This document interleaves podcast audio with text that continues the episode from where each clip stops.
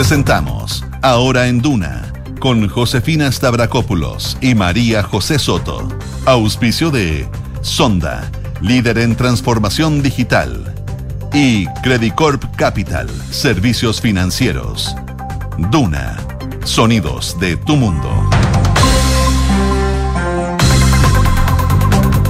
12 con un minuto. Muy buenas tardes. ¿Cómo están ustedes? Bienvenidos a una nueva edición de Ahora en Duna, acá al 89.7. En estos momentos en Santiago la temperatura marca 23 grados. La máxima va a llegar hasta los 29 acompañado de nubosidad parcial, según lo que nos indica la Dirección Meteorológica de Chile. María José Soto, ¿cómo estás? Bien, ¿y tú? ¿Cómo estás? Bien, todo bien. Oye, estamos súper alerta de lo que está pasando en San José de Maipo, porque de hecho se mantiene la alerta amarilla a propósito de la situación climática. Ya se habrá durante la mañana de eh, cerca de 50 personas que permanecen aisladas en la zona, específicamente en eh, Baños Morales. Les vamos a dar los detalles, pero según la ONEMI hay una restricción de tránsito vehicular por esa ruta, la ruta 25, que está restringida a esta hora por carabineros con una barrera en el sector de la tenencia de San Gabriel para evitar que más gente siga, siga subiendo. Vamos a estar hablando de COVID-19 la variante que está generando problemas. Hoy día estuvimos hablando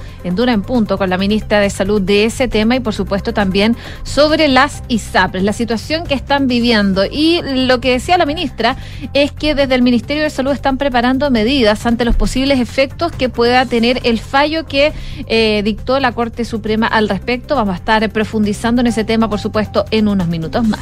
Habló el presidente Gabriel Boric, les vamos a contar qué dijo. Habló varias cosas, eh, eh, tal vez de las más importantes se refirió a la elección finalmente del nuevo fiscal nacional Valencia. Habla, por favor, luego de tantas polémicas, tantos eh, dos eh, nombramientos fallidos, habla de, em, eh, pide básicamente dejar atrás las fricciones entre los poderes del Estado y ya concentrarse en lo que importa básicamente temas sociales como la seguridad. Y vamos a estar comentando también la violenta jornada que se vivió en Perú. Esto fue anoche, estas protestas contra el gobierno de Dina Boluarte. Dejaron 18 muertos solo ayer, pero nos vamos enterando de a poquito cosas que van sucediendo. Eh, por ejemplo, un policía murió calcinado tras quedar atrapado en un auto patrullero que se incendió. Una situación realmente lamentable. Y también en noticias internacionales hay inundaciones en California que están dejando bastantes estragos y lamentablemente fallecidos. 14 fallecidos producto de esta situación. Y internacionalmente el COVID-19 también está generando estragos. Pero con eh, la apertura que eh, anunció China. ¿Te acuerdas que China anunció una apertura de sus aeropuertos de viajeros a principios de este año? Bueno, China congeló los visados ahora de japoneses y surcoreanos como represalias a las medidas que están tomando otros países a propósito de la apertura de fronteras, incluido, de hecho, Chile también está con medidas a propósito de lo mismo.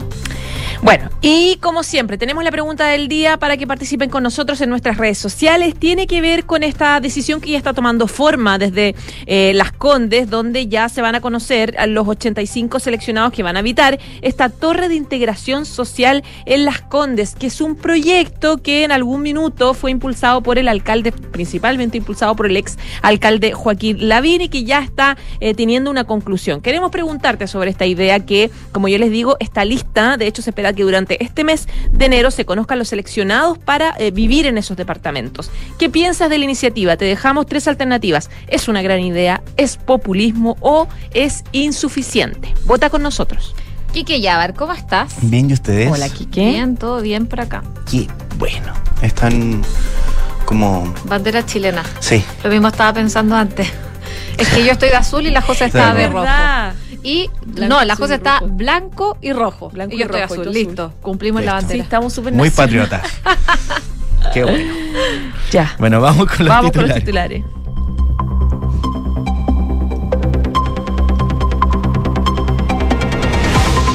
Presidente Gabriel Boric valoró la elección del fiscal nacional y pidió dejar atrás las fricciones entre los poderes del Estado. El mandatario valoró la decisión del Senado de aprobar el nombre de Ángel Valencia para conducir el Ministerio Público y declaró que esta es una buena noticia para Chile. La ministra del Interior, Carolina Tobá, dijo no ver ningún mérito políticamente ni jurídicamente de una acusación constitucional contra el presidente de la República. La oposición ya analiza esta opción si es que el mandatario no invalida los indultos otorgados. El senador socialista Gastón Saavedra pidió al presidente Boric reorganizar su gabinete tras la última polémica por los indultos.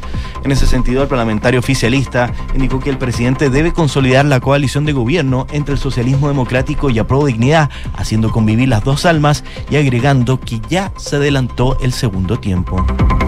El exministro de Justicia Isidro Solís abordó hoy el indulto otorgado por el presidente Boric al ex integrante del Frente Patriótico Manuel Rodríguez Corte Manteluna y los emplazamientos de la oposición para que el Ejecutivo revierta la libertad de las 13 personas a las que se le otorgó el beneficio el 30 de diciembre pasado. En ese sentido, el ex titular de Justicia de Michelle Bachelet indicó que ese decreto, al tener un defecto legal, puede ser invalidado tanto por el presidente, la Contraloría o el Tribunal Constitucional. La diputada Carol Cariola se salvó de ser removida de la presidencia de la Comisión de Constitución de la Cámara de Diputados luego de que el diputado Luis Fernando Sánchez impulsara una moción de censura en su contra. Con votos en contra incluso de Chile Vamos, la diputada comunista se salvó de la ofensiva del Partido Republicano en su octavo intento por hacerse de las presidencias de las comisiones en la Cámara. El Ministerio de Salud informó 1.919 casos nuevos de coronavirus y 8 fallecidos registrados, según cifras informadas por el DEIS. La positividad nacional llega al 13,19%, luego que se informara el resultado de más de 8.708 exámenes entre antígeno y PCR. En cuanto a camas críticas disponibles, estas llegan hoy a 300 habilitadas a nivel nacional. Aguas Andinas informó que se mantendrá la alerta preventiva ante la turbidez de los ríos que alimentan la región metropolitana. El gerente de la empresa sanitaria, Eugenio Rodríguez, indicó que la compañía está haciendo uso de las reservas de agua e hizo un llamado a las comunas de Vitacura, Lobar, Nechea y Las Condes a ser en extremos cuidadosos con el uso del agua identificaron a los responsables de trasladar hasta Brasil a los participantes del intento de golpe de Estado. El ministro de Justicia de Brasil, Flavio Dino, señaló que el gobierno maneja una lista de contratistas de autobuses y que todas esas personas serán llamadas a declarar. En ese sentido, nombró el episodio de este domingo como el Capitolio brasileño. Nuevas protestas contra el gobierno de Dina Boluarte causaron la muerte de 18 personas. 17 personas fallecieron en enfrentamientos con fuerzas de orden, mientras que una recién nacida murió por no poder ser evacuada a un hospital debido a los bloqueos de las calles. Hoy además el gobierno de Boluarte se somete a la votación de confianza por parte del Congreso peruano. Noticias del deporte, Francisco Chaleco López tuvo una mala novena etapa del Dakar, pero sigue cuarto en esta competencia. El chileno perdió valiosos minutos en su intención de poder mantenerse en el podio. Muchas gracias, Kiki. Gracias a ustedes. Bueno, partimos revisando las principales informaciones. Lo adelantaba la José, según informó eh, la ex ONEMI. 51 eh, personas se encuentran aisladas, tres de ellos turistas de origen uruguayo, 48 residentes en el sector de Baños Morales, esto en la comuna de San José de Maipo por el arrastre del puente Morales, que está en la ruta G25, por el aumento principalmente del caudal del río Volcán. Eh, según detallan desde la delegación presidencial de la región metropolitana, si bien originalmente eran 52 los aislados, actualmente hay una persona que tiene que ser sometida a diálisis, que ya fue evacuada a través de un helicóptero de carabineros. Las otras personas que actualmente se encuentran aisladas tienen servicios básicos y se encuentran en buenas condiciones. No hay afectación de viviendas actualmente, por lo que están eh, reaccionando en el despeje de algunas vías, según lo que dice el MOP para estar evacuando eh, y, evaluando constantemente las posibles opciones para poder reactivar la conectividad del sector. Miguel Muñoz, el director de Senapred, eh, la exonemia acá en la región metropolitana, recordó que actualmente hay dos alertas importantes en ese sector. Hay una alerta amarilla para San José de Maipo por los impactos que hubo en la conectividad vial con Baños Morales y con la activación de distintas quebradas que también colapsaron los caminos. Y recordó que además hay una alerta temprana preventiva por la turbidez del río Maipo y del río Mapocho. Sobre este caso en particular, hizo un llamado a ser responsable con el uso del agua potable. De hecho, el gobernador Claudio Rego de la región metropolitana también se refirió a la situación, dijo que se han eh, consumido un tercio de las piscinas de Pirque, especialmente tratando de suplir el agua que venía turbia, que no podía ser procesada en las plantas de aguas andinas y decía que es fundamental que la gente entienda que el agua no nos sobra y que en episodios como estos no se puede, nos puede llegar a faltar en algún momento el agua. Eh, no estamos cerca de un corte, pero hay que prevenirlo, sobre todo en épocas de, verano. Desde Senapred, la Exonemi, dicen que se mantiene la alerta amarilla para la comuna de San José de Maipo por evento meteorológico, la cual está vigente desde la jornada de ayer, desde el 9 de enero mientras que se mantiene también la restricción de tránsito vehicular en la ruta G25, la que restringe eh, carabineros por una barrera en el sector de la tenencia de San Gabriel. En el lugar están trabajando, por supuesto, desde carabineros, vialidad, la delegación Senapred, personal de concesionaria global y personal municipal para poder despejar las rutas. Y también recordaron eh, que en la región metropolitana se mantiene una alerta temprana preventiva por tormentas eléctricas en la comuna de Colina, Vitacura, Las Condes, La Reina, Lobarnechea, Peñalolén, La Florida, Puente Alto, San José de Maipo y Pirque, que está vigente desde el 5 de enero, pero que todavía no se concreta. De hecho, según la Dirección Meteorológica de Chile, las precipitaciones se van a extender hasta el día viernes de esta semana. Y claro, tú contabas un poco lo que eh, hablaban las autoridades respecto a la necesidad de cuidar el agua en estas condiciones. Eh, hay un llamado bien explícito a la moderación del uso, porque Aguas Andinas está usando aproximadamente el 50% de la reserva debido a este tema de la turbiedad. De hecho, las autoridades locales, la... Eh, eh, se llama, ¿cómo se llama? Perdón, perdón, perdón. La Constanza Martínez, la delegada presidencial de la región metropolitana, hablaba sobre el tema, decía que em, primero que hay que tener conciencia de respecto de la poca cantidad de agua que hay en la región metropolitana, eh, hay que insistir también a las personas, especialmente turistas, etcétera, que no suban durante estos días al sector de Cajón del Maipo y también que tengan un consumo responsable del agua, dado eh, la alerta amarilla precisamente por este tema de los, los índices de turbiedad con los que se puede trabajar los filtros de agua andina son cerca de 4.000 unidades de turbiedad y ya se llegó ayer a los 30.000 y en consecuencia eh, muchas plantas tuvieron que parar durante la jornada de ayer. El gobernador también decía que en estos días se han consumido cerca de un tercio de las piscinas en Pirque, especialmente tratando de suplir el agua que venía turbia y que no podía ser procesada por las plantas de agua sandina. Eh, agregó que es fundamental que la gente entienda que el agua no sobra y que estamos en circunstancias, en episodios que eh, no se puede llegar a, faltar. No estamos cerca de un corte, eh, pero sí hay que prevenir algún tipo de corte racional dentro de la región metropolitana. en este sentido, respecto de lo que está pasando en la zona, una persona ya fue evacuada hasta el momento mediante un helicóptero de carabineros debido a que se encontraba aislada y tenía que hacerse lo que tú decías, esta diálisis. Y eh, se informó que se afectó hasta ahora la, la conectividad no solamente de Baños Morales, como mencionabas tú también, el yeso y también el alfalfal. Es parte de la información eh, que hay respecto de las alternativas de devolver la conectividad eh, vial a las personas que están aisladas. El Ceremi de Obras Públicas, Jorge Antonio Daza, reveló algunas opciones. Decía que se va a hacer un terraplén de tuberías de HDP para poder restituir rápidamente y encauzar el río con un reforzamiento de material y un enrocado para devolver la conectividad, ojalá, lo antes posible. Después evalúa la instalación de un puente mecano que es un poquito más largo y se está pensando que esto podría demorarse unas dos semanas. Y la tercera alternativa es eh, una vialidad que existía que está por un camino que era privado y eso se va a evaluar poder establecerlo, poder lograr establecer la conectividad por esa vía. Todas las alternativas en todo caso se están estudiando, nada concreto aún, así que hay que mantener esta advertencia de no subir a la zona para evitar seguir colapsando.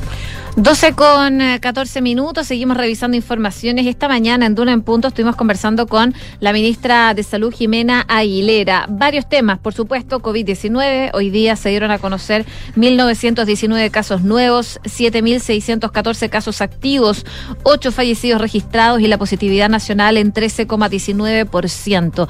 Pero, por supuesto, se le preguntó por esta nueva variante que ya llegó a Chile y la ministra decía que, como estamos en un planeta interconectado, en el cual este virus no reconoce fronteras. Las posibilidades de mantenerse sin la presencia de una variante que tiene ventajas de reproducción son bastante remotas y ella confirmaba de hecho que desde el ISP le habían informado que se han detectado ya dos muestras en vigilancia de fronteras de esta nueva variante del COVID-19, la XBB 1.5. Eh, parte entonces de lo que explicaba la ministra de Salud respecto al COVID-19. Pero también se le preguntó respecto de la situación de las ISAPRES.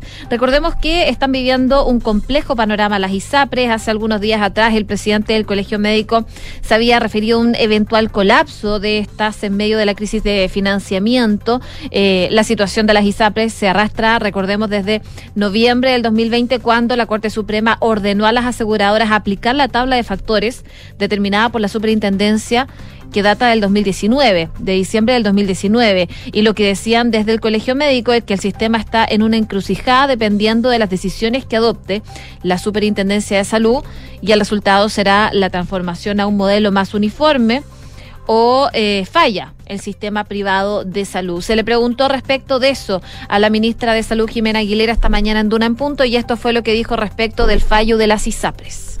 Nosotros tenemos una estrategia de cuerdas separadas porque también nos han preguntado respecto de si esto va de alguna forma a empujar nuestra propuesta de reforma sectorial y yo he aclarado que no, que vamos, estamos tratando este tema de la ISAPRE en forma separada y como ministerio estamos preparando medidas eh, en relación a los posibles efectos que pueda tener la aplicación del fallo, mientras la Superintendencia de Salud sigue con el análisis de los mecanismos y las propuestas de mecanismos de cómo se va a dar cumplimiento al fallo. Recuerden que la Corte Suprema le dio a la Superintendencia un plazo de seis meses para definir el mecanismo de respuesta bueno, ahí la ministra de Salud que daba cuenta de las conversaciones que está teniendo, de hecho, con las aseguradoras privadas y dice que como ministerio están preparando medidas ante los posibles efectos que pueda tener este fallo de la Corte Suprema. Así que vamos a estar atentos también a las reacciones que se vayan generando a propósito de estas declaraciones de la ministra de Salud.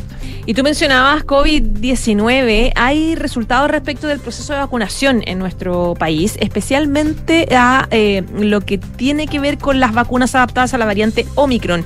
Según la información que ya se tiene, ha reducido un 81% las hospitalizaciones esta vacuna contra la variante eh, por la enfermedad entre mayores de 65 años, según una investigación que eh, se está haciendo en distintas partes del mundo, está específicamente en Israel, país que fue pionero en la campaña de vacunación durante la pandemia. El estudio se centró en las vacunas actualizadas de Pfizer que se lanzaron en el verano y encontró que estas inyecciones redujeron además el riesgo de muerte en este grupo de edad en un 86% según ilustra este estudio. La investigación eh, fue liderada por el doctor israelí Ronen Arbel, investigador de Sapir College, y ha sido publicada por eh, varios institutos del mundo basándose en los datos de la aplicación de esta vacuna en Israel. Se trata de la primera evaluación a gran escala en el mundo sobre la dosis bivalente de la vacuna contra el COVID-19 adaptadas a las nuevas variantes. Según este especialista, al haberse registrado solo una muerte por COVID entre las personas que recibieron el refuerzo contra Omicron, la efectividad contra la mortandad se considera indicador menos confiable de la estadística sobre las hospitalizaciones. Aunque el estudio se centra en las vacunas de Pfizer, arroja optimismo respecto a las nuevas dosis de Moderna, puesto que emplea tecnología similar.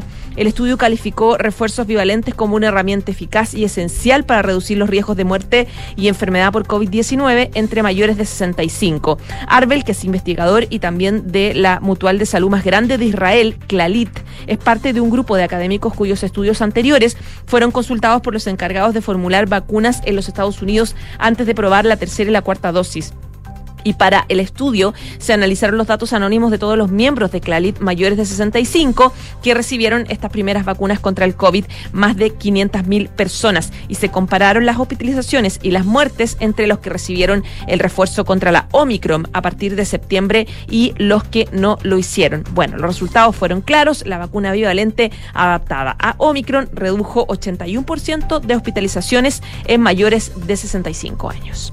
12 con 19, oye, sí y en las repercusiones por los fuegos artificiales en Viña del Mar y Valparaíso. Los frustrados. Los frustrados fuegos artificiales, los que no se hicieron. Porque ahora hay un oficio que se está presentando a la Contraloría, lo presentó de hecho un concejal que se llama René Luez para que se investigue la eventual responsabilidad de la alcaldesa Ripamonti, Macarena Ripamonti, en el municipio de Viña del Masters, este fallido show pirotécnico de fin de año. Con esa acción lo que hace es buscar determinar si existió un encubrimiento de parte de las autoridades municipales tras lo ocurrido.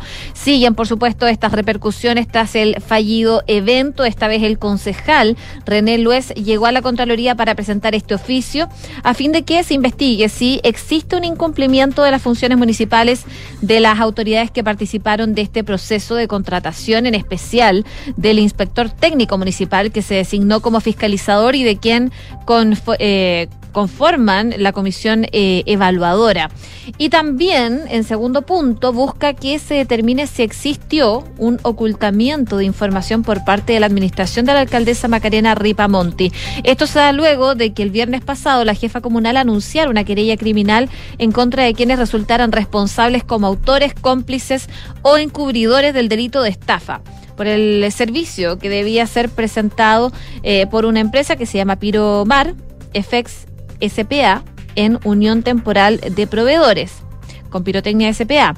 Lo, Luis eh, dice que la suspensión del año nuevo en Viña del Mar generó pérdidas desastrosas para la economía local y que el turismo cifró en 45 millones de dólares. Así que es parte de lo que se busca investigar. Y recordemos que también en paralelo, el órgano Contralor acogió dos denuncias ya, de las cuales una pide indagar un costo total eh, que supera los 782 millones de pesos por el concepto de Año Nuevo en el municipio de Valparaíso y las denuncias fueron presentadas por separado. Una fue presentada por el concejal porteño Dante Iturrieta y el segundo por el dirigente vecinal Boris Culeva. Así que parte de lo que se está generando, las repercusiones que siguen a propósito de este fallido Año Nuevo en el mar. 12 del día, 22 minutos. Estamos de vacaciones. No, nosotros no estamos de vacaciones, estamos trabajando. Los estudiantes. Ojalá. Los estudiantes están de vacaciones, pero la verdad es que las polémicas eh, estudiantiles, específicamente, por ejemplo, en el tema de, la, de los liceos emblemáticos, la administración, los problemas de seguridad y la relación entre los emblemáticos y el municipio de Santiago sigue generando polémica. De hecho, un ex rector del liceo de aplicación demandó a la municipalidad de Santiago por haber sido echado, según él, por razones política. Se trata de Humberto Garrido, que es exdirector del Liceo de Aplicación desde 2018 hasta eh, octubre de 2022, es decir, hasta el año pasado. Demandó a la municipalidad alegando que su despido fue ilegal. Desde la municipalidad le pidieron la renuncia, asegurando que su gestión estaba mal evaluada, pero Garrido dice que su salida se debió a motivos políticos, específicamente por haber aplicado la ley Aula Segura. Recordemos que eh, hace unos meses una polémica bien grande porque varios directores y ex eh, eh, rectores también de los liceos emblemáticos eh, salieron diciendo que em, desde el municipio estaban desincentivando la aplicación de esta ley aula segura que mm, lo que hace básicamente es permitir la expulsión de los rectores a aquellos alumnos que haya sido comprobado su participación en algún tipo de hecho de violencia durante manifestaciones, etcétera. Y durante la campaña, de hecho, la alcaldesa de Santiago dijo que no le gustaba la ley específicamente y salieron eh, el año pasado varios rectores diciendo nos están diciendo que no la apliquemos. Bueno, ese es el argumento que hizo Humberto eh, Garrido para haber demandado a la municipalidad alegando que su despido fue ilegal. Em, según eh, consigna, por ejemplo, el medio de comunicación El Libero, que eh, le sacó una declaración a Garrido. Él dice, creo que me sacaron por razones políticas porque nosotros cuando fuimos elegidos nos encontramos en, con colegios muy violentos y cuando apareció la ley Aula Segura, la actual alcaldesa, que en ese momento era concejala, era una detractora total de la ley, decía, decía este ex rector. Nosotros como directores de liceos apoyamos la ley que nos daba más atribuciones. Creo, creo que eso fue un costo político tremendo. Para pedirle la renuncia, la Dirección de Educación de Santiago señaló que su calificación de desempeño realizada 54 días antes de la Dirección de Educación Municipal, municipal DEM concretara su despido, había sido insuficiente. Dice, estuvieron buscando la forma de sacarme de alguna manera, dice el ex rector. No pudieron hacerlo a través de un proceso administrativo de sumario y lamentablemente usaron el tema de la evaluación sin mayor explicación y sin tampoco transparentar el tema. Garrido entabló una demanda en contra del jefe de la unidad de eh, control y gestión de la Dirección Educación Municipal, que es Rodrigo Rocco Y en la acción se menciona que por ley solo el director o el jefe de educación del municipio es quien tiene la facultad de pedirle la renuncia, lo cual no correspondía en el caso de Rocco. Eh, Christopher Gottlich, que es abogado y ex rector, explicó al Mercurio que según el estatuto docente, quien puede revisar el convenio de desempeño y solicitar la renuncia es el jefe de educación o el director de educación y en ese cargo no está asignado. Técnicamente en Santiago nadie podría eh, hacerlo ahora, decía este abogado rechazando entonces la el despido eh, de Humberto Garrido, que dice que no solamente fue injustificado, sino ilegal y que fue específicamente por esta ley de aplicación de aula segura. 12 con 25, hoy hay novedades en el caso de Martín Pradena, porque el Tribunal Oral en lo penal de Temuco de la región de la Araucanía rechazó la mm, recusación amistosa que presentó la defensa de Martín Pradenas, acusado, sabemos, por una serie de delitos sexuales, respecto de la jueza oral Rocío Pinilla, quien informó al momento de ser designada que en 2019 a través de sus redes sociales ella había retuiteado una frase relativa al movimiento feminista. Esa situación, a juicio de los magistrados del tribunal, no le inhabilita para conocer respecto de la causa de delitos sexuales. Por lo tanto, eh, considera que está habilitada entonces para conformar eh, la sala respectiva. Esto se suma, sabemos, a lo que el juez Jorge Gabriel González Salazar, que había sido designado para integrar esta sala, tampoco está inhabilitado a juicio de los magistrados. Esto luego de dejar de manifiesto que mantiene una relación amistosa estrecha con uno de los defensores de Pradenas. Esto último, de acuerdo a lo expuesto por los, por los jueces, digo, no infringe normativa legal vigente, por lo que estarían ambos habilitados para conocer esta causa, aunque se va a mantener fuera de este juicio. Para el próximo 30 de marzo, entonces, a las 9 de la mañana, está programado el segundo juicio en contra de Martín Pradenas, a cuya defensa se le rechazó la recusación ya mencionada. Pradenas está acusado por cuatro delitos de abuso sexual de mayor de 14 años, un delito de abuso sexual de menor de 14 años y un delito de violación a mayor de 14 años. Parte entonces de las novedades respecto de este juicio, entonces que eh, vuelve a hacer noticia el próximo 30 de marzo. 12 del día, 27 minutos. ¿Viste los nuevos trajes de carabinero, José?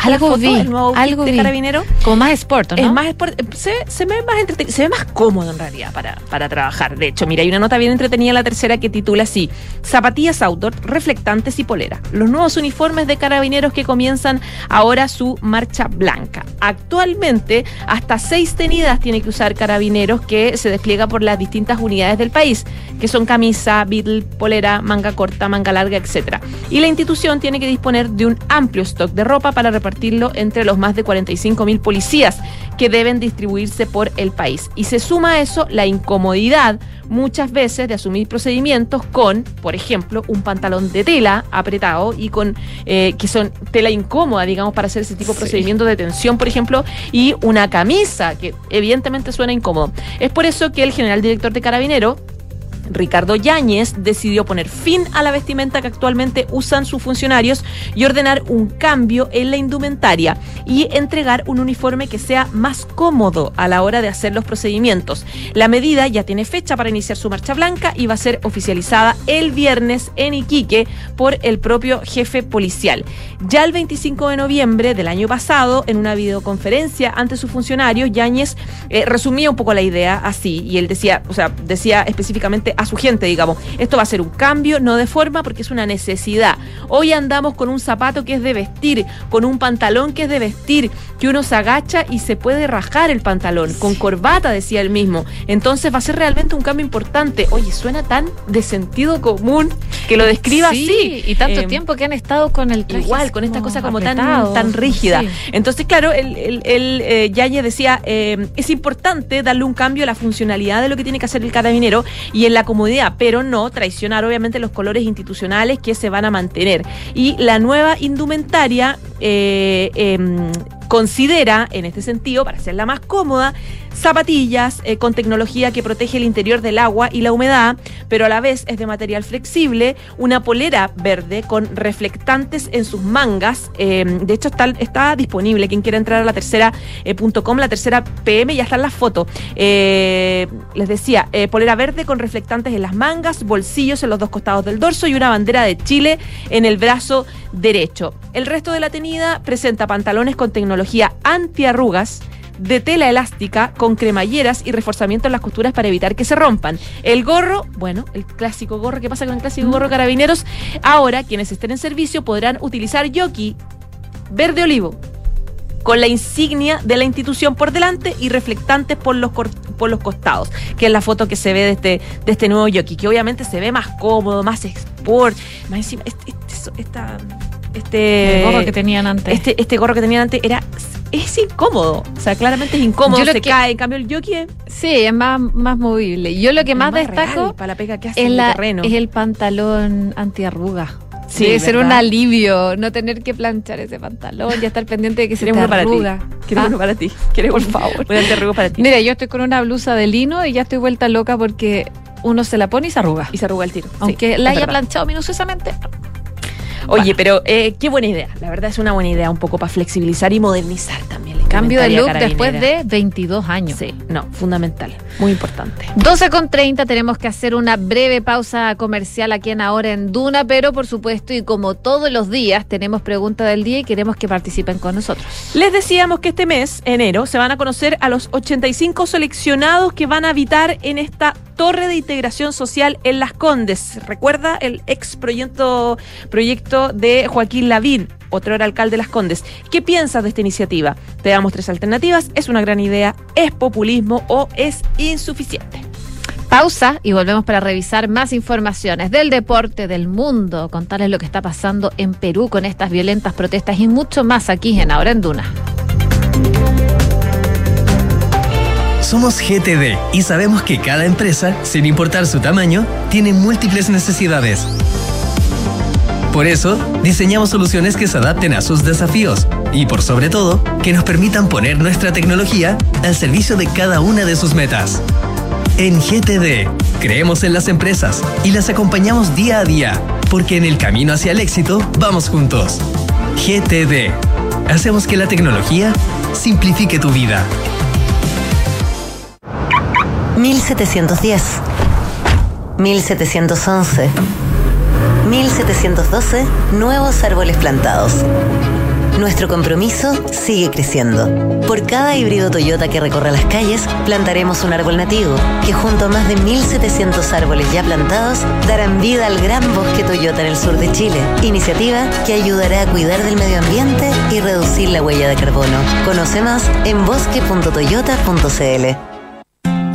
En pleno barrio El Golf se emplaza edificio Isidora y Benjamín de Inmobiliaria Hexacón. Una experiencia única de diseño, arquitectura y conectividad en una de las esquinas clave de Las Condes. Isidora y Benjamín es un proyecto boutique con exclusivos departamentos de uno y dos dormitorios, algunos con jardín privado y cuatro penthouse en el último piso. Conoce más en www.exacon.cl.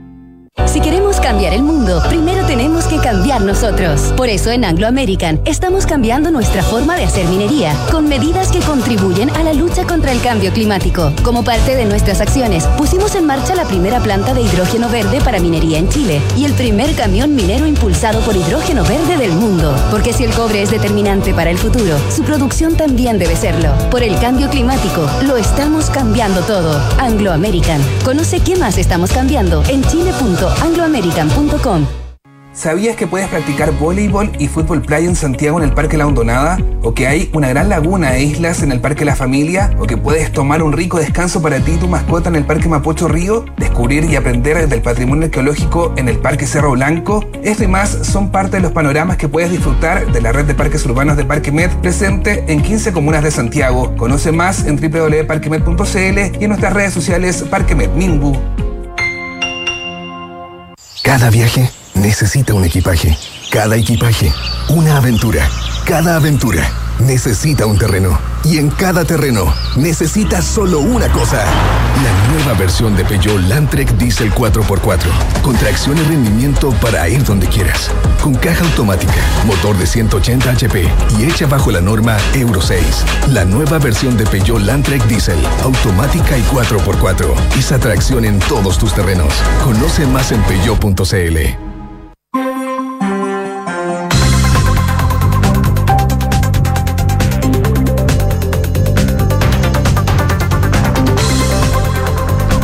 35 minutos, estamos de regreso en ahora en Duna, acá 89.7. Es momento de revisar noticias del deporte con Francesca Ravizza. ¿Cómo estás, Fran? Muy bien, ¿y ustedes? Bien. Hola, Fran. Qué bueno. Hoy, hoy día quiero hablar de nada más y nada menos que Lionel Messi. Messi. La estrella. Se supone que mañana regresa ya a la actividad con el Paris Saint Germain, pero entre, entre tanta cosa, mundial, vacaciones, regreso a los entrenamientos, hay un punto que está pendiente que se tiene que solucionar en los próximos días y es la renovación de su contrato, porque a él se le acaba el contrato en junio de este año, tanto desde el Paris Saint Germain como desde em, el papá de Messi, Jorge Messi, que es su representante, han dicho que hay voluntad de las dos partes de extender este contrato, pero los dos temas principales son cuánto tiempo y por cuánta plata. Oye, de hecho el diario Marca titula que, eh, que le tienen preparado un contrato mesiánico. Justo de eso te voy a hablar hoy día. Ok. Los detalles ahora. mesiánico. Mesiánico, porque pasan varias cosas. Eh, Messi, a pesar de tener 35 años, gana 30 millones de, euros por temporada libre de impuestos. Eso ya lo tiene por lo menos en el top 5 de deportistas del mundo, eh, Cristiano Ronaldo se escapa por mucho porque gana 200, pero si sacamos a Cristiano Ronaldo está ya de los más altos. Entonces, ¿qué pasa? Que no es común que un jugador de tanta edad tenga ese sueldo, pero Messi viene de ser campeón mundial, entonces vale aún más claro. que esos 30 millones de euros. Y el Paris Saint Germain le dijo a lo que ha dicho es que el sueldo que tiene que le va a ofrecer es... Eh, no lo va a poder renunciar, no lo va a poder rechazar, sobre todo porque eh, Messi tiene muchas ganas de quedarse en París porque desde que se fue del Barcelona muy dolido, eh, le ha gustado mucho la ciudad y su familia se ha adaptado bastante bien y para eso, para él eso es muy muy importante. Recordemos igual que Messi el PSG dijo que quiere que su dupla ofensiva sea Mbappé y Messi y va a tratar de ajustar la masa salarial eh, sacando a Neymar del, camino porque que si viene mucho más, no sé si es mucho más joven, pero tiene 30 años Neymar, eh, el rendimiento de Neymar, según lo que dicen, que, dice, que piensa el PSG, eh, ya estaría descendiendo su nivel, entonces quieren venderlo caro aprovechar de recuperar la inversión. Resulta que a Messi se lleva muy bien con Neymar afuera de la cancha y adentro de la cancha también. Entonces yo creo que Messi podría tener alguna opinión sobre que continúe o no continúe Neymar a su lado. El PSG quiere mantener a, a Mbappé, pero Mbappé sabemos hace rato se quiere ir a un club como el Real Madrid que es donde ha tenido desde la temporada pasada que estuvo a punto de no sé qué. Aparte que la afición francesa quiere tener al campeón del mundo en su fila, a pesar de que el campeón del mundo sea argentino y le haya ganado la final a Francia. Porque para los parisinos esto es un win-win porque tienen al campeón del mundo y al vicecampeón del mundo que es Mbappé. Entonces los mejores están... Sí, están ahí en el París. Claro. Y eh, a pesar de aumentarle este sueldo y hacerlo importante, eh, aumentando estos 30 millones de, euros líquidos, el club igual va a tener beneficio. Y eso es lo que ellos quieren aprovechar. O sea, si te vamos a pagar más, pero tú nos sigues generando más ahora, incluso eh, a, tu, a tu mayor edad, porque eres campeón del mundo. Entonces estamos con Messi campeón del mundo. Lo, lo que puede generar el Paris Saint Germain es mucho más de lo que ya generó, porque em, quieren primero capitalizar la retirada de Messi en el Paris Saint Germain, a, pesar de que todo indica que Messi se va a retirar del profesionalismo en la MLS, yéndose a Estados Unidos al, equipo de Miami, donde de hecho ya tiene un departamento y todo eso. Se supone que eh, desde el Paris Saint Germain se iría a la MLS, por lo que ellos quieren capitalizar dos cosas. que Leonel Messi se retiró del fútbol de altísima competencia como Con el ellos. fútbol europeo con ellos, a pesar de que está identificado con el Barcelona y todo eso, pero quieren que Messi dejó París eh, siendo un- la alta competencia y se fue como, entre comillas, a retirar a la MLS, que esa es la imagen que quiere dar el Paris Saint Germain, porque recordemos que la MLS está creciendo muchísimo, pero, pero es cierto que las grandes estrellas del mundo, em, cuando tienen ya más de 30 años, su última parada está haciendo la MLS, sin ir más lejos, Gareth Bale, se acaba de, de anunciar su retiro ayer y su último club fue un club de la MLS. Para que se hagan una idea, eh, según la, la prensa especializada en economía, desde que llegó Messi, el Paris Saint Germain aumentó sus ingresos en torno a los 700 millones de euros solo en el primer año que Messi llegó. Y esto que no ganó la Champions. Solo por estar. Solo por estar. Porque eh, supuso hasta 10 nuevos sponsors al club. Aumentó el valor de sus sponsors. Por ejemplo, si costaban entre 3 y 5, ahora cuestan entre 5 y 8 Mira. millones lo, el valor de los sponsors con Messi. Y le llegaron cerca de 10 eh, nuevos sponsors que querían estar con ellos solamente porque Messi jugaba en, en sus filas. Y además, exponencialmente creció la venta de camisetas de, de fútbol del Paris Saint Germain. Vendieron cerca de mm, ni siquiera cerca, más de un millón de camisetas del Paris Saint Germain, de este millón, el 60% tenía el nombre de Messi, Están ganando como locos con Messi. con Messi como loco. ¿Y sabes cuánto cuesta cada camiseta? ¿Cuánto? Entre 90 y 160 eh, euros. euros. cada uno. O sea, ya, pongámosle que cuesta 120 mil pesos una camiseta de Messi. Vendiste euros, un millón. pesos, sí. Vendiste un millón de camisetas. Imagínate. Y, el, y, y 60, 600 mil con el número, con el nombre y el número De Messi. de Messi. Además, la- eh, el patrocinio de Nike es, eh, a- a- al PSG por patrocinarlo Nike le, le llega a 75 millones de euros anuales. Más encima este contrato va a ser hasta el 2032. Y esto estamos hablando del primer año y medio ya de Messi y para el 2023 con un Messi campeón del mundo quieren aumentar Imagínate. esta, esta ganancia. Entonces la verdad Vale más que oro, yo creo. vale que más que oro. Y esto es lo que vale Messi. Y, y esto es lo que se puede, eh, haciendo un poco una diferencia en- en- entre lo que vende Cristiano Ronaldo y lo que vende Messi. Eh, Messi eh, eh, son muy parecidas las cosas, pero, pero, pero el tema es que Messi sigue generando esto en, el, en la alta competencia europea. Eh, si bien Cristiano Ronaldo está ganando 200 millones de, de euros por, por, por temporada, no, no quiero ser odiosa ni, ni buena, pero, pero un poco para que entendamos. Eh, Cristiano Ronaldo está generando toda esta plata, pero con acuerdos de sponsor incluidos. O sea, a Cristiano Ronaldo no se le pagan 200 millones solamente por jugar al fútbol. Él está con un compromiso con, con el, un poco, ni siquiera con el gobierno, con el Estado de Arabia Saudita, donde se compromete a ser la cara visible del país para promocionar el mundial eh, que sea sede Arabia Saudita el 2030 o el 2034. Si quiere ser el 2030, eh, va a competir incluso con propio Portugal, porque Portugal y España están siendo eh, competidores al mismo tiempo. Entonces, eh, Messi solamente por jugar al fútbol Mm. está generando todo lo que está generando. Cristiano Ronaldo, si bien también es muy bueno, uno de los mejores futbolistas también de la historia, tiene que hacer un poquitito más para ganar harto más también, Claro. pero, pero extra futbolístico. Eso es lo que quiero ir. Bueno, Que Messi, Messi solo con- tiene el plus de haber ganado también recién el el mundial. mundial. Solo con fútbol, Messi va a aumentar su sueldo y está ganando muchísima plata. O sea que estamos hablando de 30 millones de euros por temporada. Comparado con 200 que ya es exorbitante, pero ya ganar 30 millones de euros por jugar al fútbol No, sí, impresionante. eh, es muchísimo. Oye, otra cosa que les quería contar. Ha sido semana y días de retiro. Les contaba hace un ratito que Gareth Bale anunció su retiro después de 17 temporadas como futbolista profesional, 5 Champions con el Real Madrid, eh, capitán con la selección de Gales que más encima hizo historia en este mundial, regresó a los mundiales, hizo el gol después de más de 20 años de, su selección sin ir a un mundial, sin ganar un partido y eh, 111 partidos, lo capitaneó escribió unas cartas súper súper emotivas, le han llegado bromas de todas partes, ahora que ya fue un gran futbolista va a poder ser un gran golfista, porque él siempre ha sido un aficionado al golf, de hecho sus compañeros de Gales, cuando estaba ahí más o menos con el Real Madrid, decía eh, Gales, golf, Real Madrid, poniendo que esas eran como las, Las prioridades, prioridades. que fue muy polémica, porque era con, con la camiseta, una carta súper, súper bonita, y además eh, el arquero de la selección de Francia y...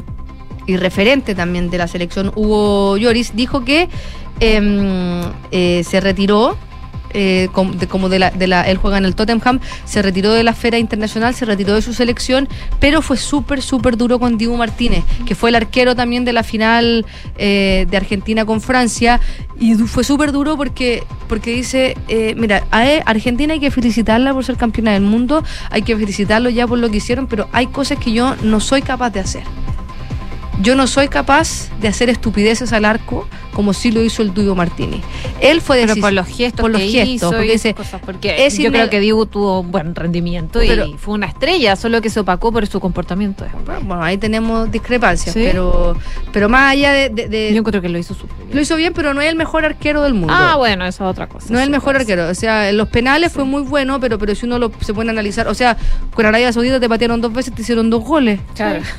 O sea, eh, o sea tenía un, un Pero le fue 100% de- bien. En el fondo lo Ah, que no, veo es que, es que cuando alguien gana, Gana, cuando claro. alguien gana es con- los puntos igual. Claro, y se opaca todo por lo que hizo después. Claro, pero a lo mejor él no debería haber sido el que recibió el guante de oro, pero es que esto es súper subjetivo si uno se pone a analizar, pero de que fue decisivo en la parte final, cuando atajó esa en, en los descuentos, eso también le da el punto porque ganó una final del Mundial. Y eso es lo mismo que también dice el arquero francés, pero dice, igual yo no estoy dispuesto a hacer estupideces con tal de ganar a toda costa. Y ahí es lo que él critica. Se lo ha criticado mucho por sus celebraciones, dice, porque se puso la, la guagua con la cara de, de Mbappé, eh, eh, empezó él, él a liderar los cánticos contra Mbappé. Eso me- él dice, ya se ha hablado mucho, yo no tengo nada que hablar, pero lo que yo sí voy a hablar, dice, es que yo no soy capaz de una entrevista al equipo diciendo, eh, sacando al rival del juego con tal de ganar, o sea, tirando la pelota lejos, actitudes antideportivas que para él no se justifican.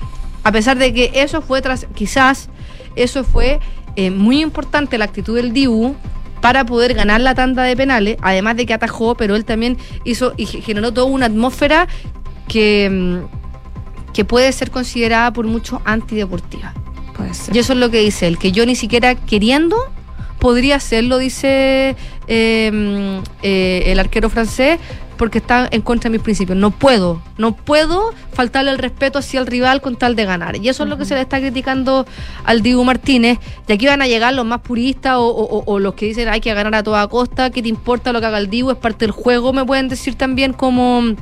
Eh, lo psicológico es muy importante, nosotros lo hemos hablado, lo psicológico es muy importante, pero ¿hasta qué nivel tú eres capaz de eh, faltarle el respeto a tu rival con tal de ganar? Eso es lo que está cuestionando. Bueno, lo hablamos, ¿te? Lloris. Antes de que jugara Argentina en el Mundial, una de las estrategias era como jugarle la psicológica al rival. Claro. Y era parte de la estrategia. Que una cosa es jugarle la psicológica Y otra cosa hacer ya falta de respeto. y otra cosa es hacer falta de respeto, porque, porque eh, yo creo que en el deporte eh, lo psicológico es muy importante, saber cómo jugarle a tu rival lo psicológico también es importante, pero ¿hasta qué punto? Mm, sí. Pero, ahí- están ahí en el límite. Pero ahí ya entra la ética deportiva, la ética de cada persona, entonces es algo que es muy difícil de evaluar y de juzgar, porque a lo mejor el Diego Martínez cree que hasta esos límites son válidos en Es el correcto. deporte, son correctos.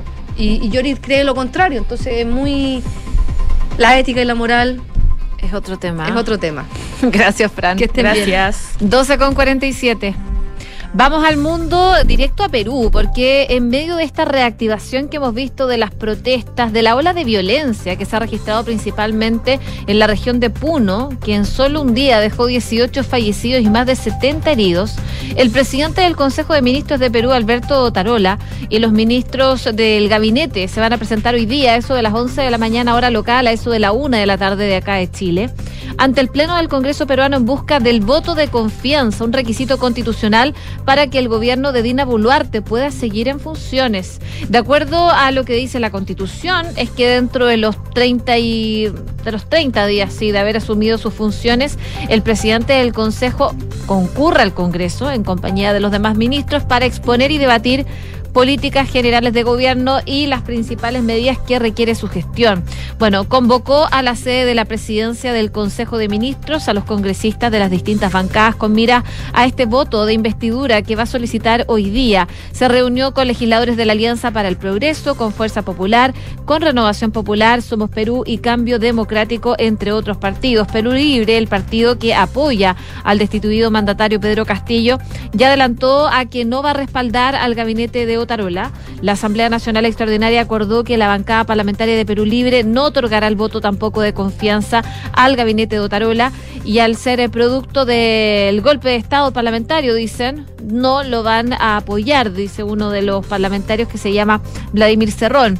Eh, hace unos días el primer ministro adelantó los ejes de su exposición, principalmente van a ser la educación, la lucha contra la corrupción y el destrave de los proyectos de inversión, pero probablemente se va a tomar eh, la instancia, las protestas que lamentablemente han dejado 17 fallecidos, un policía calcinado que les comentaba anteriormente y nuevas movilizaciones tanto en Puno, en Arequipa y en Cusco, lo que se está viviendo hoy día. Se han declarado ya tres días de duelo y para hoy se ha convocado movilizaciones también en varias regiones del país, así que esto no para en Perú. Y de Perú nos vamos a Estados Unidos, donde hay una emergencia climática, inundaciones y deslaves en California. Hasta ahora 14 personas fallecidas y lamentablemente se esperan más lluvias que podrían complicar la situación. El número, eh, como yo les decía, ya eh, aumentó a 14 luego de que dos personas, una de ellas sin hogar, muriera por la caída de árboles, según dijeron funcionarios estatales estadounidenses. Las nuevas precipitaciones inundaron las carreteras en California, azotando las costas con fuertes olas, convirtiendo los ríos en zonas de anegamiento y obligando también a la evacuación de miles de personas en ciudades con antecedentes de deslizamientos de tierra que podrían ser mortales. Según el Servicio Meteorológico Nacional, se registraron hasta 35,5 centímetros en las zonas más altas del centro y sur de California. Luego de un breve respiro, se espera que otra tormenta azote el estado, generando más problemas y saturando aún más las áreas ya amenazadas con inundaciones y con flujos de escombros. Las tormentas dejaron un legado de carreteras caóticas amenazaron pueblos costeros y ribereños y dejaron también a decenas de miles de personas sin electricidad.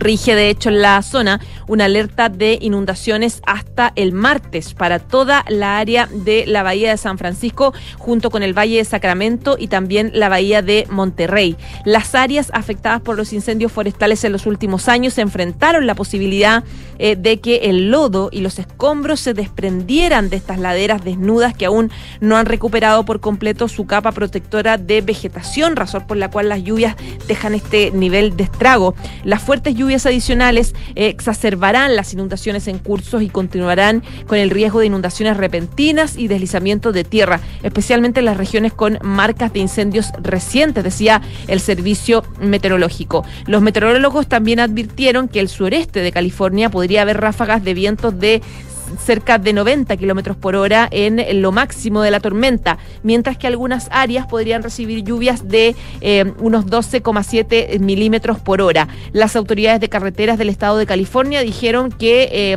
parte de las carreteras estadounidenses y estatales estaban cerradas por estas inundaciones de lodo o de deslizamiento de rocas, por fuertes nevadas o por derrapes de automóviles y accidentes de camiones. Los cierres incluyeron carriles en dirección al norte, una ruta costera clave y seleccionaron también una ruta estatal, la 168. ¿Sabes quién recibió orden de evacuación? A ver, Harry y Meghan. Ah, es verdad. Sí, porque ellos viven en Montecito. Viven ahí, sí. Y ahí eh, esa, esa zona está entre las 17 regiones de California donde las autoridades temen una serie de eh, lluvias torrenciales desde eh, fines de diciembre y que pueda generar esta situación que tú estabas describiendo, José. Harry y Meghan no son los únicos que viven ahí en Montecito, también hay varias celebridades que están recibiendo esa orden de evacuación, por ejemplo la Oprah Winfrey la que les hizo la entrevista, ¿te acuerdas? Tan polémica. Eh, Jennifer Aniston, la actriz, y Adam Levine, el, líder de la banda Maroon 5. Son algunos de los artistas que podrían haber recibido esta orden de evacuación producto de esta lluvia torrencial que se está generando en eh, California. Y de California nos vamos a China porque China suspendió la emisión de visados para ciudadanos de Corea del Sur y Japón en respuesta a los controles y restricciones impuestos por los dos países a la entrada de viajeros procedentes del gigante asiático. Esto eh, sabemos por la actual ola de COVID-19.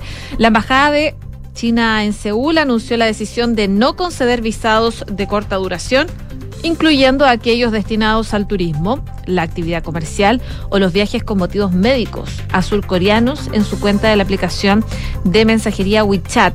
La institución china planea ajustar entonces esta medida en función de que Corea del Sur cancele sus restricciones discriminatorias contra China. Corea del Sur anunció varias restricciones después de que las autoridades chinas anunciaran que a partir del 8 de enero ponían fin al estricto sistema de cuarentenas de entrada que implementaron durante casi tres años, abriendo así las puertas a los residentes en China para que vuelvan a viajar al extranjero. Además de pedir una prueba de COVID negativa en origen, aquellos que vengan de China deben someterse a otro test, llegar eh, a Corea del Sur y en caso de dar positivo, hacer una cuarentena obligatoria de siete días. Por eso entonces están tomando medidas en China. No les gustó para nada que desde que ellos anunciaron que abrían las fronteras, varios países están tomando medidas en contra del COVID-19 y las variantes que se están generando en ese país. Chile, bueno, está incluido dentro de los países que está tomando medidas a propósito de la apertura de fronteras del gigante asiático.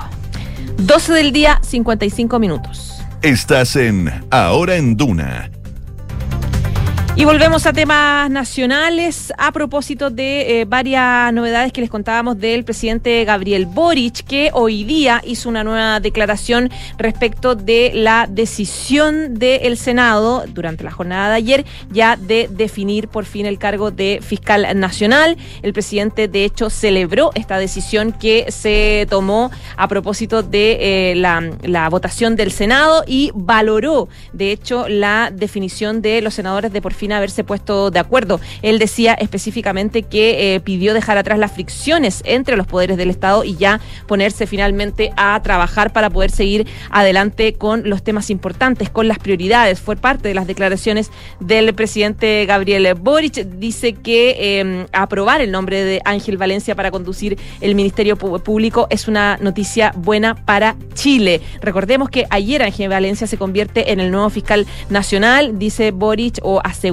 el presidente Gabriel Boric que se trata de una gran noticia que pone por fin fin, decía él, eh, em, eh, a los conflictos importantes que hubo entre los distintos poderes durante su participación en el encuentro anual de energía eléctrica hecho en el Parque de la Familia de Quinta Normal. El mandatario señaló que me gustaría entrar en un tema de contingencia que se ha resuelto en el día de ayer, que después de dos intentos Chile tiene por fin un fiscal nacional definitivo. Esto dijo también es una buena noticia importante eh, para la ciudadanía y tenemos un fiscal nacional titular que va a encabezar el Ministerio Público que tiene como principal fin la persecución del delito en nuestro país y que es la principal prioridad de nuestros ciudadanos y también del gobierno.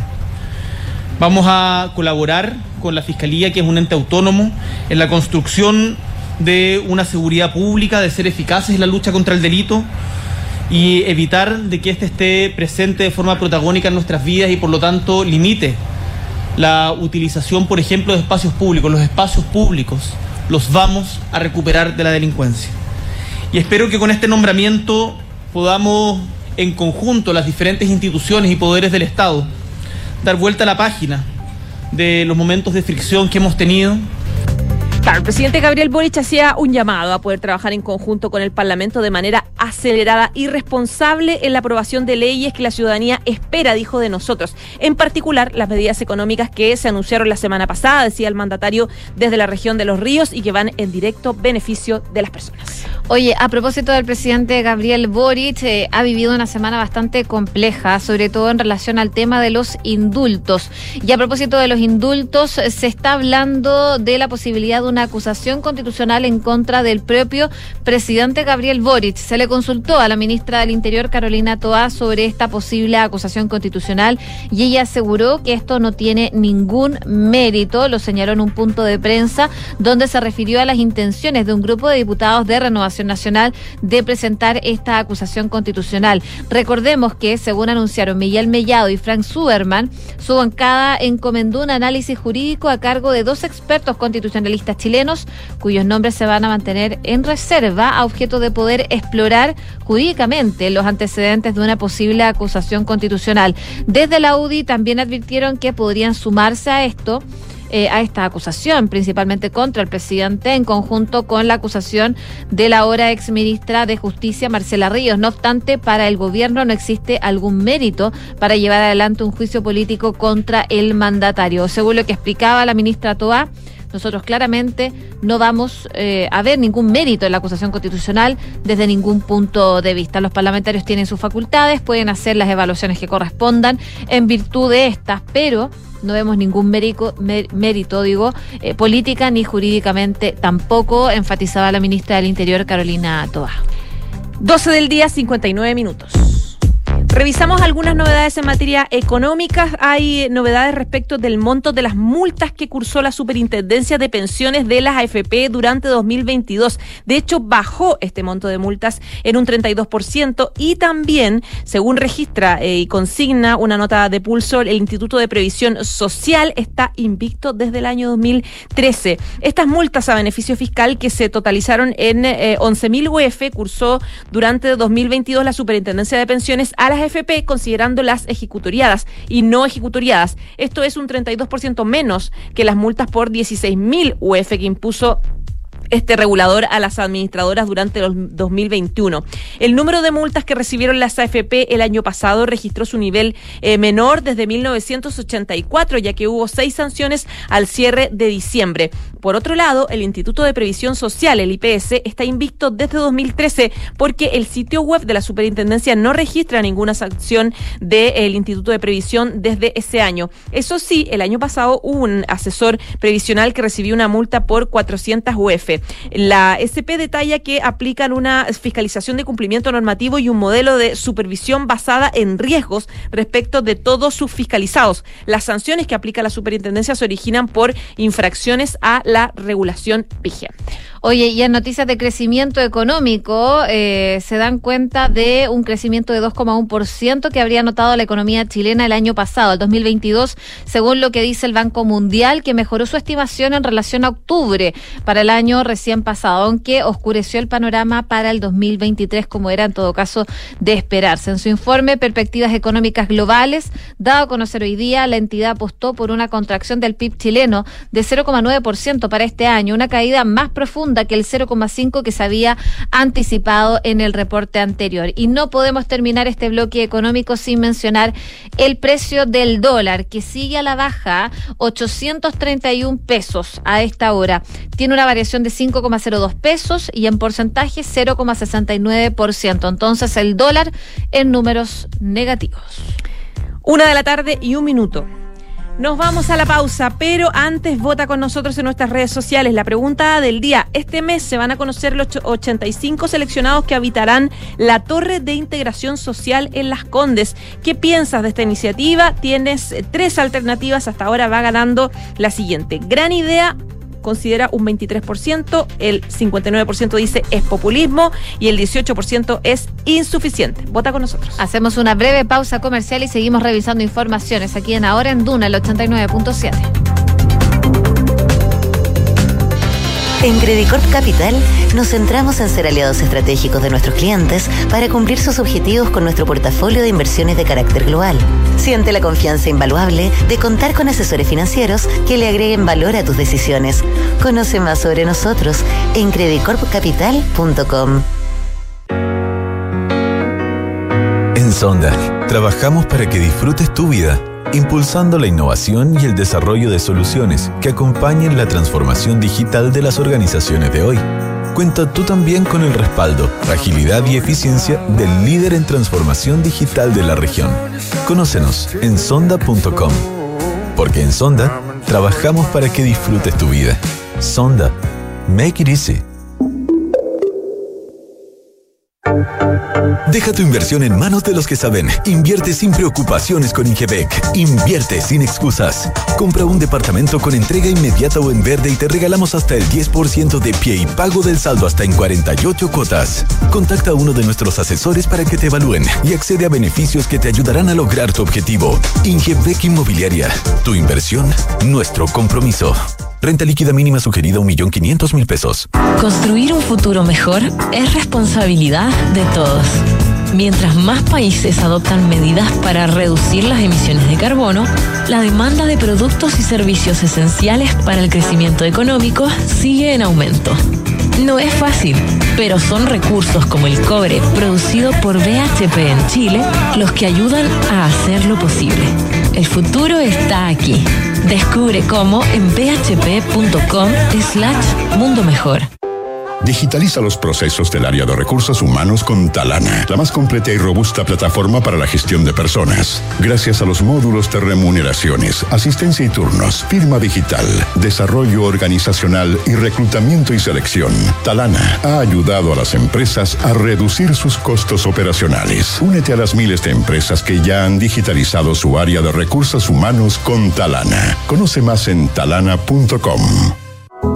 Mercados G es un broker chileno que lleva más de 11 años entregando a sus clientes acceso a los mercados financieros globales, con la posibilidad de ganar con el alza o la baja en el precio de una acción, el dólar o el índice bursátil que prefieran. Este verano regístrate y opera desde tu teléfono, en el lugar donde estés. No te pierdas ninguna oportunidad.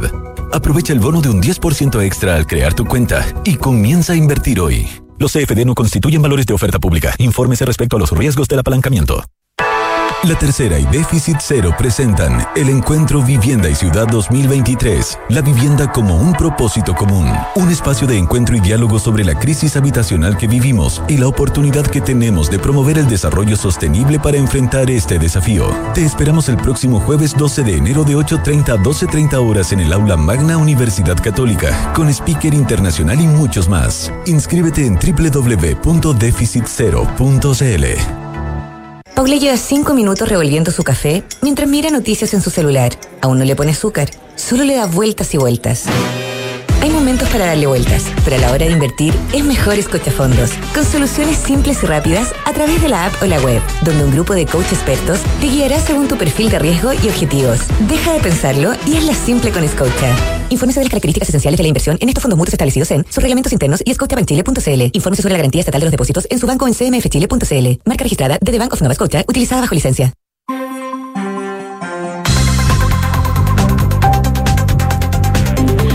Con cinco minutos, estamos de regreso en ahora en Duna Cal 89.7. Cielos cubiertos a esta hora en la capital, 25 grados de temperatura, la máxima va a llegar hasta los 29. Ya está con nosotros Quique Yavar para hacer un resumen de las principales informaciones en los titulares.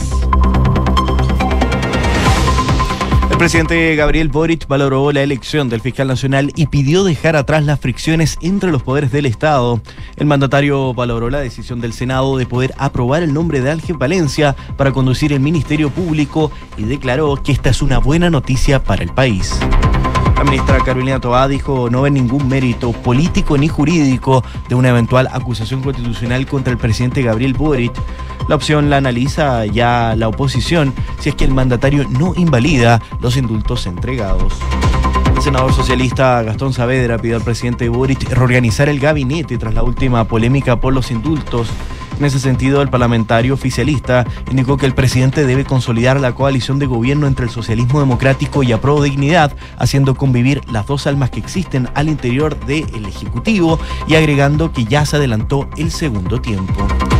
La diputada Carol Cariola se salvó de ser removida de la presidencia de la Comisión de Constitución de la Cámara de Diputados luego de que el parlamentario Luis Fernando Sánchez impulsara una moción de censura en su contra.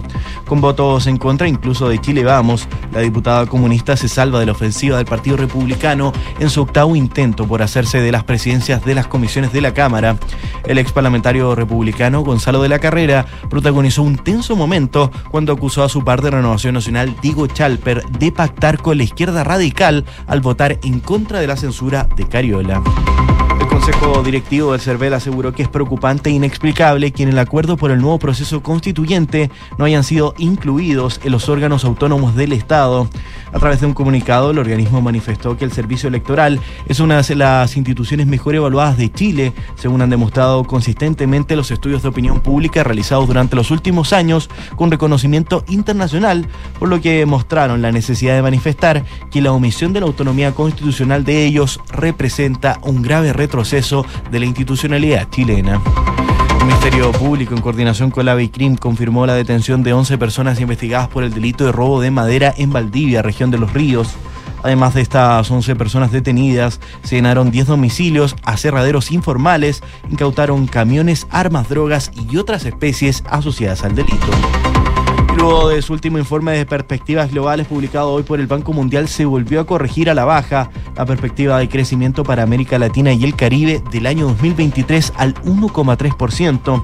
En el caso de Chile, el organismo proyecta una pérdida del 0,9% del PIB por la erosión del consumo que provocará la baja de los ingresos reales, convirtiéndose en el segundo país de peor desempeño en la región detrás de Haití. Muchas gracias, Quique. Muchas gracias a ustedes. Seguimos revisando informaciones aquí en Ahora en Duna. Una de ellas tiene que ver con lo que está pasando en la Comisión de Constitución de la Cámara de Diputados, que esta mañana rechazó la censura a su presidenta. La presidenta de la instancia, estamos hablando de Carol Cariola, con lo que entonces ella va a continuar dirigiendo esa instancia en medio de la tramitación de este acuerdo para habilitar una nueva constitución, un nuevo proceso constituyente. El resultado fue ocho votos en contra y un voto a favor del diputado que la presentó, que era Luis Sánchez de Republicanos. En contra votaron los diputados Miguel Ángel Calisto, Marcos y la Raúl Leiva, Andrés Longton, Catalina Pérez, Diego Chalper, eh, Leonardo Soto y Gonzalo Vinter, también Carol Cariola, por supuesto, la presidenta de la instancia. La solicitud fue ingresada por el diputado Luis Fernando Sánchez la semana pasada, cuando Cariola no permitió que se leyera una carta completa de la Comisión Chilena de Derechos Humanos a petición del diputado Johannes Kaiser. Así entonces Sánchez argumentó que Cariola había faltado el reglamento con dice él, constantes atropellos eh, a este en cuanto a la conducción de la sesión. La acusó además de no tener vocación de conducción ecuánime y que su labor como presidenta no es solo hacer eh, designio de lo que su partido ha pactado, su labor es dar garantías, dice, a todos los miembros de la comisión. También le criticó el haber argumentado violencia contra las mujeres en las sesiones anteriores ante la intervención de Sánchez y aseguró que él es una persona que a pulso se ha ganado la reputación como caballero, decía. Quien argumentó en contra de la censura a la diputada Cariola fue Marcos y la Vaca del PS, que aseguró que el Partido Republicano estaba buscando entorpecer la discusión y que Sánchez, al parecer lo que, molesta, lo que le molesta no es la conducción de la comisión, sino que la gran mayoría de los partidos del país que han tomado un acuerdo político para enfrentar los próximos 30 años. En tanto, la vicepresidenta de la instancia, la diputada de Revolución Democrática Catalina Pérez, acusó un ánimo violento y defendió a Cariola diciendo que la conducción de la presidencia solo ha sido ecuánime, sino un nivel de tolerancia que ella dice no sería capaz de tener. Luego de la votación, la sesión se pausó para despejar la sala y hubo un breve altercado iniciado entre Gonzalo de la Carrera, independiente, que empezó a grabar un video emplazando a los diputados de centro derecha y a Diego Chalper de Renovación Nacional, que según él lo amenazó con que le ganaría en su distrito, a lo que de la Carrera lo interpeló diciendo que estaba aliado con la extrema izquierda. Luego se sumaron otros parlamentarios oficialistas, eh, gritando fuera el matonaje, pero no terminó para nada bien esa sesión donde finalmente se rechazó esta censura presentada en contra de la presidenta de la Comisión de Constitución, Carol Cariola. Una de la tarde y dos minutos. Y luego de la polémica en la moneda y esta crisis desatada tras el nombramiento de los indultos por parte del presidente Gabriel Boric, parlamentarios del Partido Socialista y del PPD pidieron al mandatario reorganizar su gabinete. Esto, según ellos, por esta cadena de errores y desprolijidades en la concesión de indultos a 12 presos del estallido social y al exfrentista Jorge Mateluna, que desató esta crisis eh, política dentro de la moneda. Crisis que eh, generó, y ya lo hemos contado, ustedes ya lo saben, las renuncias de la ministra de Justicia Marcelo Ríos, también del jefe de gabinete Matías eh, Mesa. Ante este escenario, las voces críticas también vienen desde el socialismo democrático, que es una de las coaliciones oficialistas, que manifestaron su preocupación dentro del comité político. Errores no forzados, dicen, o estas desprolijidades no pueden volver a suceder porque le hacen perder el control de la agenda, apuntó la presidenta del PPD, Natalia Perientili. Pero este llamado no llegó hasta ahí. Algunos parlamentarios socialistas y del PPD incluso llamaron al gobierno a dejar atrás estas desprolijidades y le pidieron reorganizar el gabinete ministerial como respuesta a la crisis desatada por la concesión de indultos. Tiene que reorganizar su gabinete, consolidar políticamente la alianza de su gobierno en una sola. Se necesita mucha de la agenda controlada por usted y no entregada, como ves hoy día, a la oposición, señaló el senador socialista Gastón Saavedra en conversación con Radio Pauta. Eh, del mismo Partido Socialista. Por ejemplo, el parlamentario Leonardo Soto hizo un llamado en la misma línea. Dice, el que decide los cambios de gabinete es el presidente, pero sin duda uno no puede dejar de percatarse que las condiciones que concurrieron a la generación de este gabinete hoy no existe. Ha corrido mucha agua bajo el puente, ha habido fracasos y dice él que... em, el presidente debe hacer un ajuste integral en su gabinete. Es sano hacer cambios cuando la realidad cambia y creo que el presidente lo tiene que tener muy claro. Desde el PPD, por ejemplo, el eh, jefe de la bancada de los diputados independientes cercanos al partido, Cristian Tapia, expresó que es necesario un ajuste de gabinete, pero este tiene que ser acompañado con los equipos. Los ministros y sus secretarios ponen la cara, son los que van a las reuniones. Sobre las explicaciones que entregó ayer la vocera Camila Vallejo, donde aseguró que si el presidente hubiera tenido todos los antecedentes a la vista, la situación hubiese sido distinta, algo que en todo caso ella explicó y que se refería en realidad a las renuncias, que se hubiesen evitado las renuncias y no que se hubiesen evitado los nombramientos de los indultos. Eh, el senador Saavedra en todo caso calificó estas declaraciones como muy graves. Dice él que lo que hay que hacer, lo que, lo que hace ayer la ministra Vallejo es gravísimo. Las opiniones técnicas tiene que darlas el vocero del ramo, aseguró el parlamentario. Una con eh, 14 minutos. Hay, hay preocupación desde el CERVEL que dicen estar preocupados y de calificar una situación como inexplicable, dice el Consejo Directivo del CERVEL, ante el hecho de que no fuesen incluidos dentro de los órganos autónomos en el acuerdo constituyente que fue pactado por los partidos y las fuerzas políticas con representación en el Congreso. Esto lo hicieron a través de un comunicado. Eh, el organismo manifestó que el servicio electoral es una de las instituciones mejor evaluadas de Chile, según han demostrado consistentemente los estudios de opinión realizados durante el último tiempo. Su reconocimiento ha trascendido a nuestras fronteras, destacándose como uno de los pilares del sistema democrático chileno. Ello es consecuencia de la implementación de procesos electorales transparentes, imparciales y altamente profesionales. En esa línea, en línea digo, plantean desde el CERVEL que la necesidad de dotar al país de un órgano independiente de la contingencia política, así como el rol que el CERVEL cumple en democracia, posibilitaron el logro de la autonomía constitucional en 2015, fortaleciendo el órgano electoral al otorgarle un mayor grado de horizontalidad eh, con los poderes del Estado. También dicen que por todo esto el Consejo Directivo del CERVEL estima que es preocupante y también inexplicable que no se les incluyera al servicio electoral explícitamente en los órganos autónomos mencionados en este acuerdo político del 12 de diciembre pasado, así como en el proyecto de reforma constitucional. En eh, actual debate, sabemos, en el Congreso Nacional, específicamente en el capítulo de las bases institucionales. Finalmente, plantean también desde el CERVEL que ante lo expuesto, el Consejo Directivo del CERVEL se ve la necesidad de manifestar que la omisión de la autonomía constitucional representa un grave retroceso en la institución chilena. El hecho de contar con elecciones transparentes, confiables y legítimas por los diversos actores del sistema político dan cuenta de un desempeño y trayectoria históricamente del CERVEL fuerte, autónomo y profesional. Dicen, es más, debiese ser respaldada y defendida por todos los sectores comprometidos con la democracia a lo largo de la historia del país.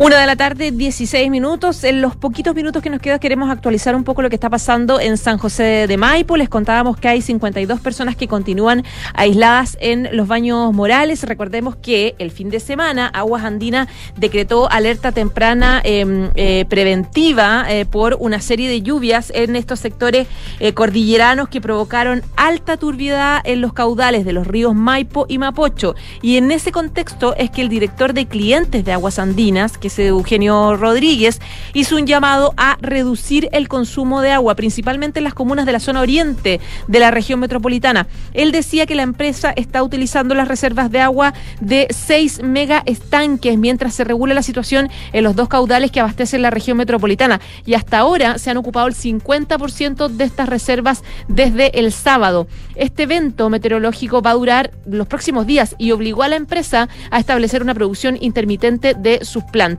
Rodríguez hace un llamado urgente a regular el consumo de agua en la zona oriente de la región metropolitana, especialmente, dice, si pueden evitar lavar ropa, lavar el auto, hágalo. Y mientras más cortas las duchas en días como este, mejor, porque estamos ocupando las reservas y estamos en una emergencia. Estas lluvias ocasionaron desplazamientos y aluviones, provocando que las aguas de los ríos eh, transportaran lodo y tierra y dificultaron la labor de las plantas procesadoras de aguas andinas, razón por la cual hay poca cantidad y hay que reducirla al máximo. Es la petición urgente que hace esta empresa.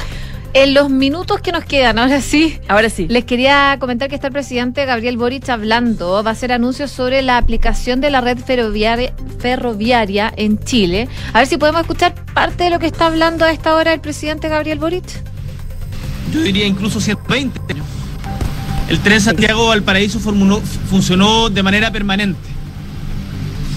Y hoy estamos aquí de nuevo, tanto tiempo después, cumpliendo un compromiso que asumimos como gobierno, que irá en directo beneficio de todos los habitantes del Gran Valparaíso y del Gran Santiago, y especialmente de aquellos de las comunas de Limache, de La Calera, de Yayay y de Tiltil, que anhelan desde hace muchos años la reposición del servicio ferroviario de la zona. Por supuesto, estas cosas no se hacen de la noche a la mañana y requieren muchas voluntades y por eso agradezco a todas las autoridades aquí presentes, a las autoridades de Metro, a las autoridades regionales, a los parlamentarios, el senador Lagos Weber, la senadora Isabel Allende, a quienes representan también el alma de la comuna, don Gastón, que está acá en representación de los vecinos y que me ha hecho también ver las preocupaciones de las juntas de vecinos de Limache.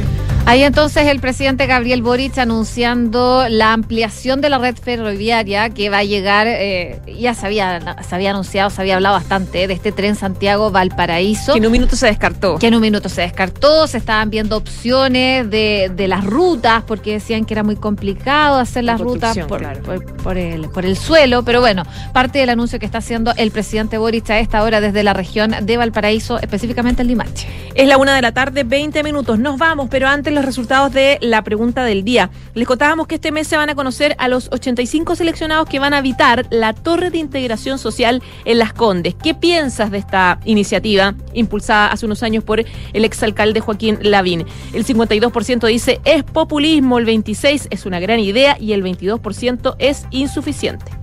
Y les cuento, Credicor Capital es un holding dedicado a la prestación de servicios financieros con presencia en Colombia, Chile, Perú, Estados Unidos y Panamá. Conoce más en credicorcapital.com.